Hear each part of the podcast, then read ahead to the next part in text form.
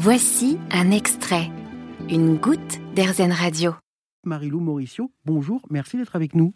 Bonjour, je suis ravie d'être là, merci. Vous êtes euh, une photographe qui prend en photo des personnes engagées. Quelles sont les, euh, les personnes que vous avez, euh, les personnes, les projets que vous avez photographiés qui vous ont le plus marqué?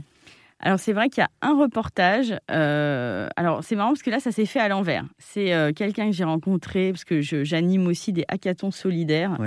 avec des salariés qui réfléchissent à une problématique sur une association. Est-ce qu'il y a quelque chose que vous ne faites pas Bah si, bah, il y a plein de choses.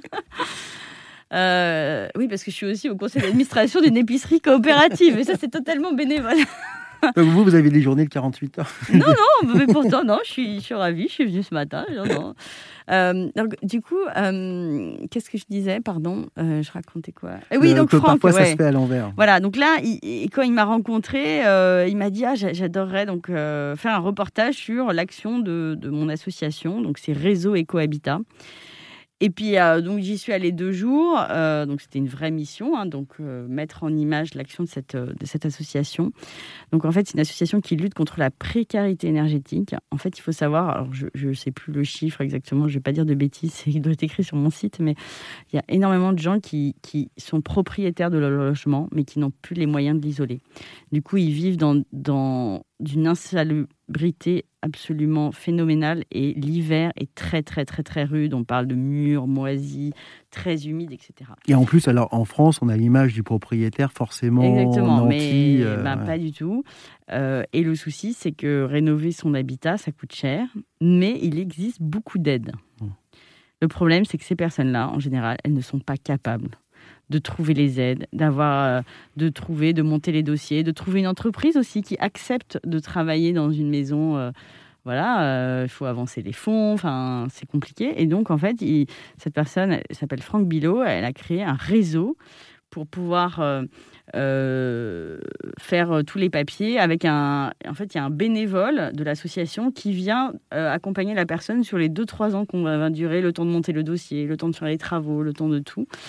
Euh, et, donc, il crée un sorte de réseau pour permettre la rénovation énergétique des bâtiments. Et donc, j'ai fait ce reportage. Et ça, c'est vraiment là, on parle d'une institution qui change la vie des personnes.